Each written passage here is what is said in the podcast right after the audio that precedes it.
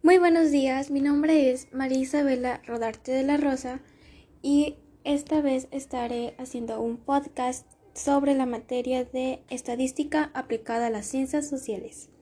Durante la primera semana estuvimos viendo el qué es la investigación.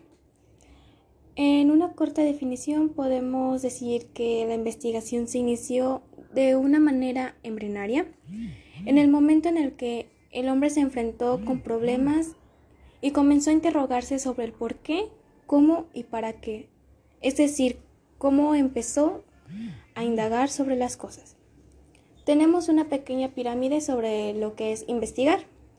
En la parte de abajo podemos encontrar el preguntar algún aspecto de la realidad. En el segundo nivel, inquirir. Y en el tercer nivel, indagar.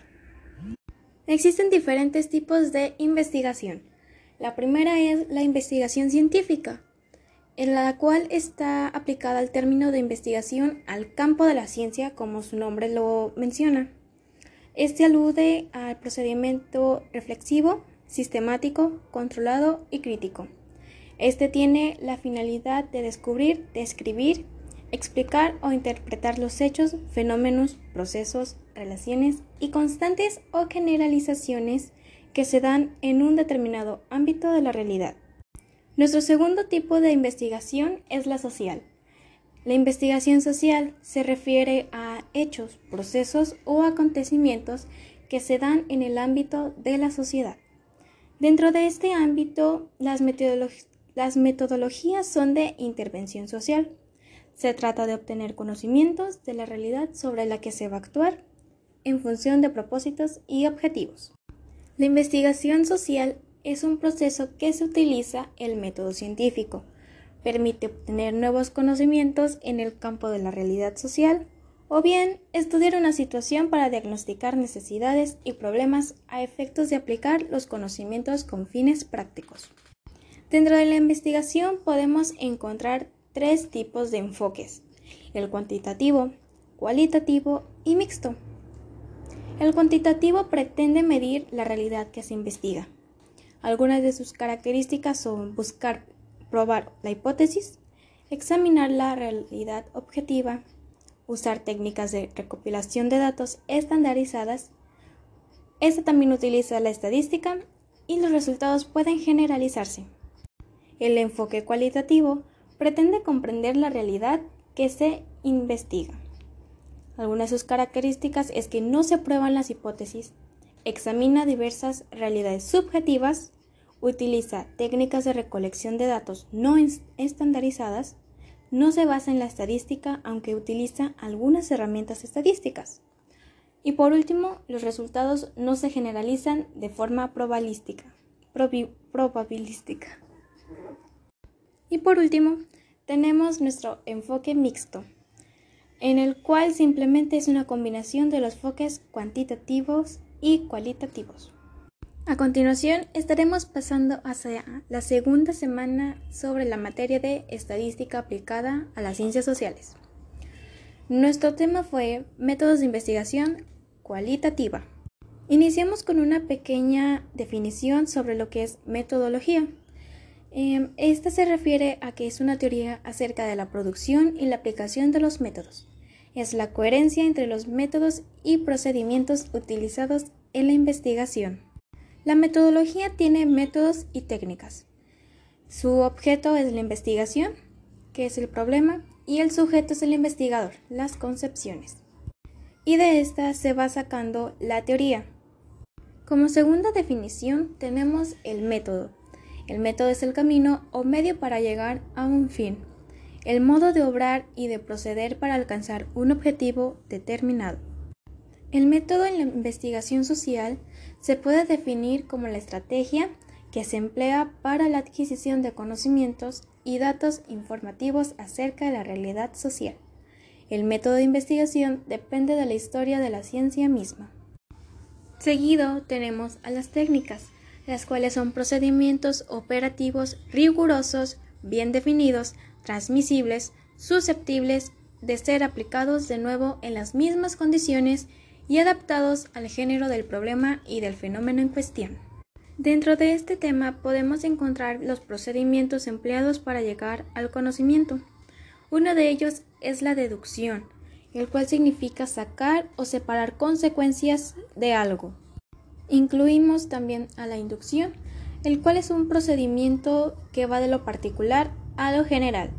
Significa conducir, introducir o llevar a.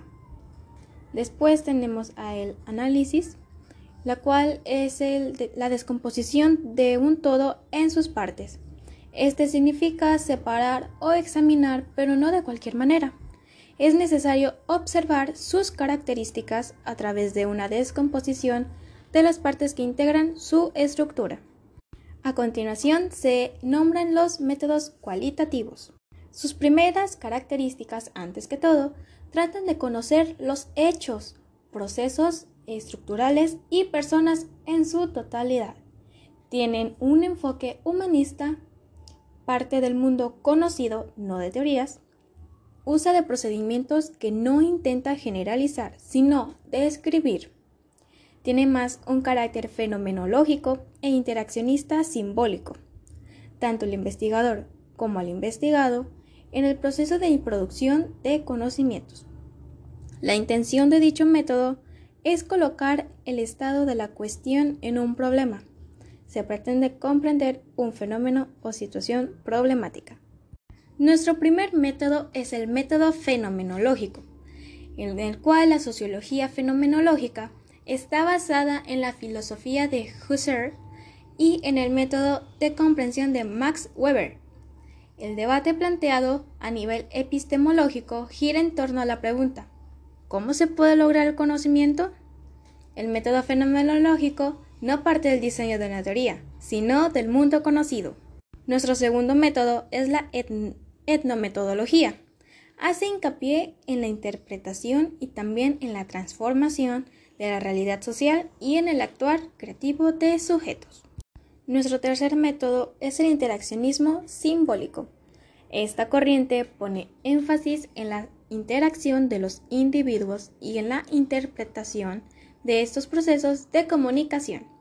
El interaccionismo simbólico no presta mucha atención a las estructuras sociales, a los sistemas y a las relaciones funcionales, sino al mundo de significados del símbolo dentro de cual actúan los sujetos. Nuestro cuarto método es el histórico. Estudia los eventos, procesos e instituciones de las civilizaciones con el propósito de encontrar los orígenes o antecedentes de la vida social contemporánea y de esta manera comprender, su naturaleza y funcionamiento. Su parte, bueno, se parte de la idea de que nuestras costumbres y formas de vida social tienen sus raíces en el pasado. Hyman señala los siguientes pasos esenciales en la realización de una investigación histórica. Punto número 1. Revisión de los datos. Punto número 2. La evaluación o crítica de los datos. Y número 3. Preparación de un informe escrito en el cual se presenten los hechos más notables. Nuestro quinto método es el método comparativo, el cual involucra la comparación de diferentes tipos de instituciones o grupos de gente para analizar y sintetizar sus diferencias, así como sus similitudes. Nuestro sexto método es el hermenéutico. Se refiere al intercambio recurrente entre observaciones, presunciones, interpretaciones tentativas, expectativas y verificaciones de datos nuevos y evaluaciones que dan acceso a nuevas interpretaciones que comprenden más datos. Y por último tenemos el método funcionalista. Estudia los fenómenos sociales desde el punto de vista de las funciones que cumplen las instituciones o estructuras sociales, como por ejemplo las clases, en una sociedad. El funcionalismo afirma que el sistema total en una sociedad está compuesto de partes que están interrelacionadas o interdependientes y que cada una cumple una función necesaria en la vida de un grupo. Y para terminar con el tema de nuestra semana número 2, están los diseños básicos de la investigación cualitativa, en el cual, según Hernández, existen diversas tipologías de los diseños cualitativos y hacen mención de los siguientes diseños genéricos, los cuales son cinco. La teoría fundamentada, diseños etnográficos, diseños narrativos, diseños de investigación-acción, diseños fenomenológicos. La teoría fundamentada nos proporciona cierta información, la cual es la categoría del proceso o fenómeno y sus vínculos, al igual que la teoría que explica el proceso o fenómeno, la cual es el problema de investigación. El etnográfico nos dice que describe y explica los elementos y categorías que integran al sistema social, que es la historia y evolución, estructura social, política, económica, etc., interacciones, lenguaje, reglas y normas, patrones de conducta, mitos y ritos. El narrativo nos informa sobre historias sobre procesos, hechos, eventos y experiencias, siguiendo una línea de tiempo ensambladas en una narrativa general. El fenomenológico nos dice que son experiencias comunes y distintas, así como categorías que presentan frecuentemente en experiencias. Y por último, la investigación-acción nos dice que da un diagnóstico de problemáticas sociales, políticas, laborales, económicas, etc., de naturaleza colectiva. Tiene también categorías sobre las causas y consecuencias de las problemáticas y sus soluciones. Y ahora damos inicio a nuestra semana número 3, en el cual nuestro tema fue en las técnicas cualitativas de investigación social.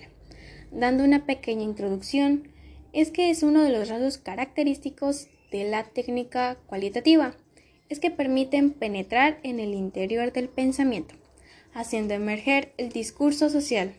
Esto hace que la metodología cualitativa presente una serie de rasgos distintivos. Eh, dentro de este tema podemos encontrar eh, una clasificación de técnicas cualitativas, las cuales son tres.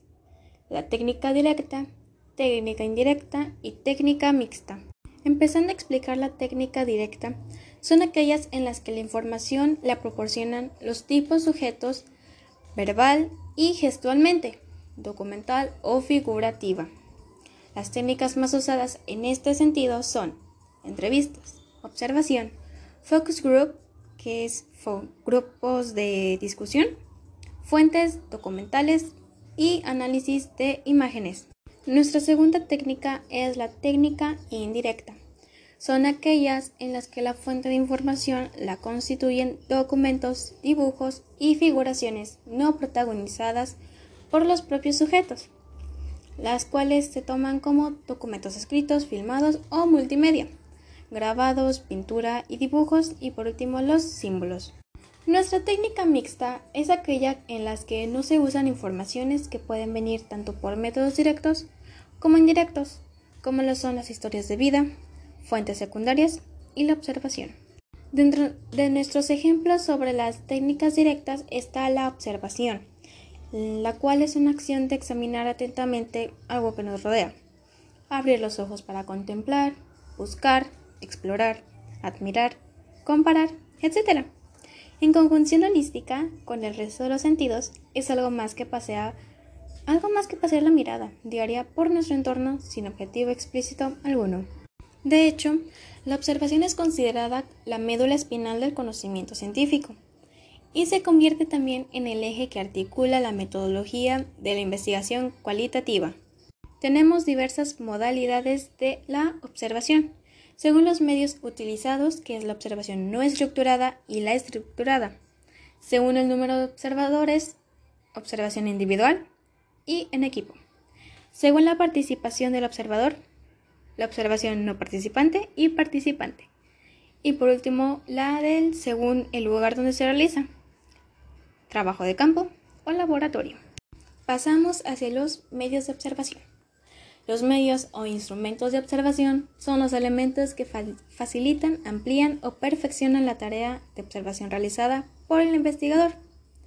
Los más utilizados son el diario de campo, cuadernos de notas y mapas. Dando una pequeña reseña o definición sobre cada tipo que se ha mencionado de observación, primero tenemos el diario de campo, en el cual es un relato escrito de las experiencias vividas y de los hechos observados. Pueden ser redactados al final de una jornada o al término de una tarea importante. Después tenemos el cuaderno de notas. Un cuaderno de notas adopta generalmente la forma material una libreta que el observador lleva siempre consigo, con el objeto de anotar sobre el terreno todo tipo de información. Esto ayuda para redactar el diario. Y por último, tenemos a los mapas. Los mapas constituyen un auxiliar muy valioso para la observación. Para guiar sus observaciones, el investigador puede hacer uso de mapas ya existentes o bien planos o croquis de ciudad o poblados, pero también puede confeccionarlos él mismo. Después tenemos a la entrevista, la cual es una técnica en la cual la persona, la cual es el entrevistador, solicita información a otra, como lo es el entrevistado, sobre un problema determinado presupone entonces la existencia al menos de dos personas y la posibilidad de interacción verbal. Existen diferentes tipos de entrevista. La entrevista estructurada, la cual es aquella que se desarrolla dentro de un marco más rígido, donde el entrevistador utiliza un formato de preguntas que no son cambiadas o irrespetadas en su orden o sentido. La entrevista no estructurada esa se caracteriza por el entrevistador, a pesar de un objetivo, perdón, a pesar de tener un objetivo sobre la información que desea obtener, no se rige una estructura formal, desarrolla nuevas interrogantes, lo cual quiere decir que conforme va, transcurriendo la entrevista puede llegar a cambiar sus preguntas. La entrevista cumple distintas funciones la diagnóstica, investigadora, orientadora y terapéutica, como es con unos psicólogos. El recurso específico más importante dentro de este método de investigación es la pregunta. Todas las preguntas deben reunir las características mínimas de adecuación al problema de investigación, claridad, precisión y no estar cargadas por la valoración del entrevistador. Y concluimos finalmente con las técnicas de investigación, que estas facilitan la técnica realizada por el investigador. Estas también nos permiten obtener información y conocimiento. Estos procedimientos metodológicos tienen la facilidad de recoger información de manera inmediata, lo que permite al investigador recabar todos los datos necesarios y analizarlos de forma adecuada. Espero que este podcast haya sido de su agrado y próximamente estaré realizando uno nuevo. Muchas gracias por su atención y nos vemos hasta la próxima.